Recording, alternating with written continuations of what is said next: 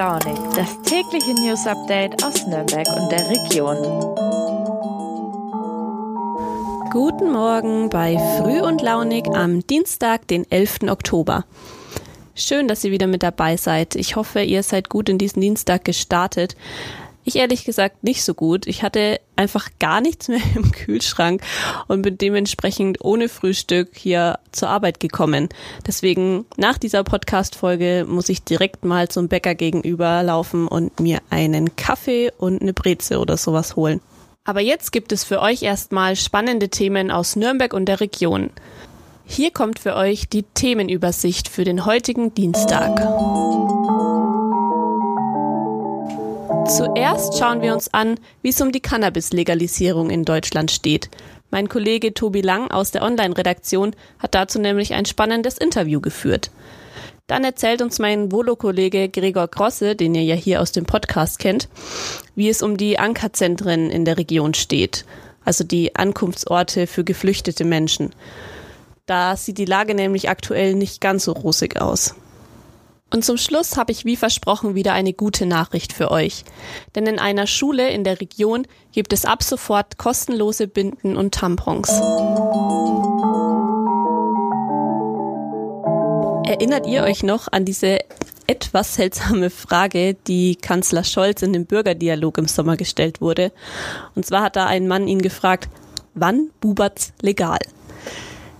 Ja, Scholz musste kurz überlegen, wusste aber dann, okay, es geht um die Cannabis-Legalisierung in Deutschland und hat dann auch relativ klar dazu geantwortet, dass auf jeden Fall noch in dieser Legislaturperiode, also das heißt, solange jetzt die Ampel die ersten vier Jahre regiert, Cannabis in Deutschland legal werden soll. Damit da jetzt mal ein bisschen was vorangeht, sind einige deutsche Politikerinnen und Politiker jetzt in die USA und nach Kanada gereist, weil da nämlich an vielen Orten das schon legal ist. Und sie wollten sich mal anschauen, wie das funktioniert, wie die legale Abgabe läuft und ja, wie das eben aussehen kann, wenn Gras in einem Land legal ist. Mit dabei war nämlich dann auch eine fränkische FDP-Abgeordnete und die hat mein Kollege Tobi Lang aus der Online-Redaktion interviewt. Die Dame heißt Christine Lüttke und sie sagt, dass sie bei dem Besuch vor allem gemerkt hat, wie offen die Gesellschaft gegenüber dem Thema ist. Denn auch in den Ländern gab es von der Opposition vor allem am Anfang starke Kritik, weil sie eben gedacht haben, okay, wie könnte das werden, wenn Cannabis legal ist? Es ist ja schon eine Droge. Aber sie haben festgestellt, dass dadurch die Welt nicht untergegangen ist. Surprise. Und jetzt haben sie sich eben schon damit beschäftigt, in welchen Formen und Farben Gras bei uns dann legal sein könnte und verkauft werden könnte.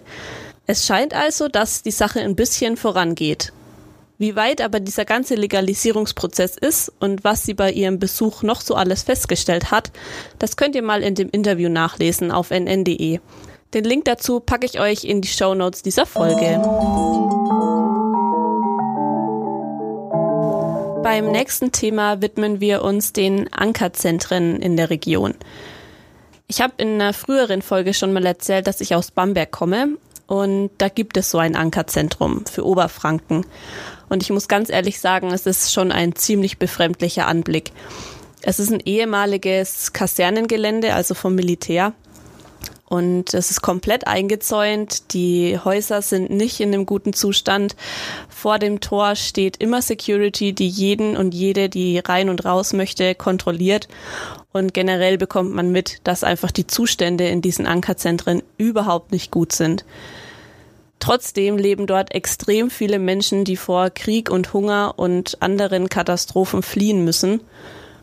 Mein Kollege Gregor Grosse hat sich mal ein bisschen damit beschäftigt, wie sehr diese Zentren ausgelastet sind und wie eigentlich die Zustände dort sind. Gregor, erzähl uns doch mal, was du bei deiner Recherche so herausgefunden hast. Die sieben Ankerzentren in Bayern sind derzeit stark ausgelastet, darunter auch die Standorte in Mittel- und Oberfranken. Beispielsweise das Ankerzentrum Zürndorf äh, mit mehreren Zweigstellen in Nürnberg ist äh, laut der Regierung von Mittelfranken aktuell stark ausgelastet. Gleiches gilt auch für das Ankerzentrum Bamberg. Dort sollen eigentlich höchstens 1500 Personen unterkommen. Derzeit sind es knapp 2400. Aber auch in den Städten, also nach der kommunalen Verteilung, kann man ein ähnliches Bild sehen. Ein Sprecher der Stadt Schwabach hat mir mitgeteilt, dass nur noch vereinzelt Plätze frei sein für Geflüchtete und dass die Stadt hier eben langsam ans Ende ihrer Möglichkeiten stößt. Ähnliches oder ähnliche hohe Zugangszahlen können auch in Fürth, Erlangen und Ansbach beobachtet werden. Diese Ankerzentren, die übrigens für Ankunft, Entscheidung und Rückführung stehen, stehen ja immer wieder zur Debatte. Ich habe ja am Anfang auch schon kritisiert, allein wie das Bild nach außen davon ist und was man davon hört. Kannst du kurz erklären, warum diese Zentren immer wieder in der Kritik stehen? Pro Asyl schreibt etwa auf seiner Webseite, dass es sich dabei um Massenunterkünfte handele und dass es dort zu Isolation, Entrechtung und Ausgrenzung der dort lebenden Frauen, Männer und Kindern komme. Ähm, es sei ein Ort der Kontrolle und der Stigmatisierung. Auch die Bundesregierung ist anscheinend nicht ganz zufrieden mit dem Konzept. Ähm, so heißt es im Koalitionsvertrag relativ vage. Das Konzept der Ankerzentren wird von der Bundesregierung nicht weiter verfolgt. Auf Nachfrage hat mir das Bundesinnenministerium damit geteilt, dass keine neuen Ankerzentren mehr eröffnet würden und dass über die künftige Zusammenarbeit zwischen Bund und Ländern in der Zukunft beraten werde. Das bayerische Innenministerium sieht dagegen keinen Grund für Veränderungen. Auf Nachfrage hat mir dort ein Sprecher mitgeteilt, dass die bayerischen Ankereinrichtungen auch künftig fortgeführt werden, weil sich das Konzept bewährt habe. Auf der ganzen Welt passieren so viele schlimme Dinge, die die Menschen zur Flucht bewegen. Also ob es jetzt Krieg ist oder aber auch der Klimawandel, der in Zukunft noch viel mehr für geflüchtete Menschen sorgen wird. Haben denn, wenn diese Ankerzentren fortgeführt werden sollen, die denn auch genug Platz, um die Menschen aufzunehmen? Oder wie sieht es mit den Kapazitäten aus? Ja, das ist die große Frage. Das kann man bislang noch nicht wirklich einschätzen. Einige Städte gehen zwar davon aus, dass die Zugangszahlen sich auch in Zukunft weiter steigen werden, aber ob die Unterbringungsmöglichkeiten gegeben sind, das konnte mir keiner wirklich genau vorhersagen.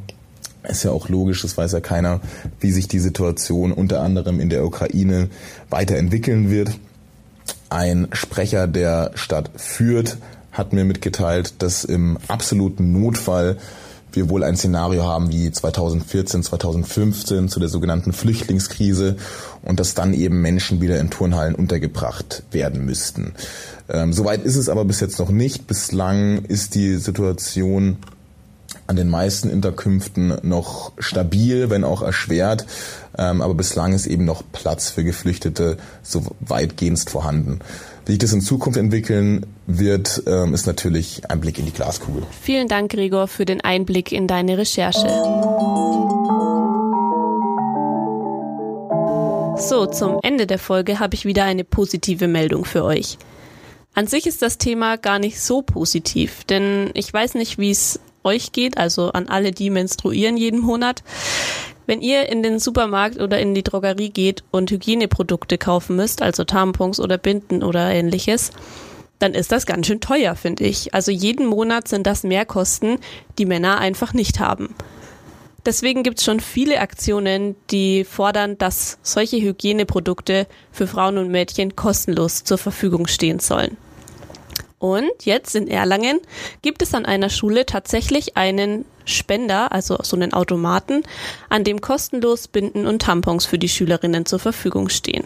Und zwar ist es an der Berufsschule in Erlangen und das ist so ein Pilotprojekt von der Stadt. Also es ist von der Stadt initiiert und auch in der Stadtbibliothek gibt es schon einen solchen Spender, wo einfach die Frauen und Mädchen der Stadt hinkommen können und sich ein Tampon oder eine Binde holen können. Im Grunde hat das nur Vorteile. Denn für den Fall, dass man es einfach mal vergessen hat oder die Periode überraschend kommt, dann ist es super hilfreich.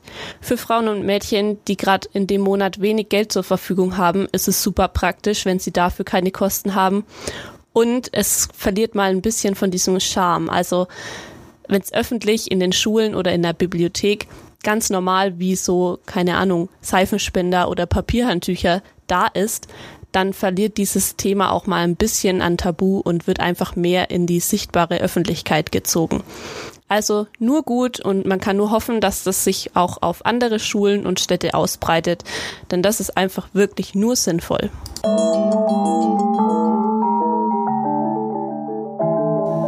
Wir sind schon wieder am Ende mit dieser Folge. Ich hoffe, ihr habt in der Zeit gut gefrühstückt oder euch einen leckeren Kaffee gemacht oder euch im Bad fertig gemacht für den Tag. Oder vielleicht hört ihr uns auch gerade erst am Nachmittag, weil ihr früh keine Zeit hattet. Egal, wann ihr uns hört, wir sind froh, wenn ihr dabei seid und auch morgen wieder einschaltet. Ich werde jetzt direkt mal rüber zum Bäcker gehen und mir mein Frühstück holen. Und dann freue ich mich, wenn wir uns morgen wieder hören und wünsche euch einen super schönen Tag. Macht's gut und bis morgen. Ciao, ciao.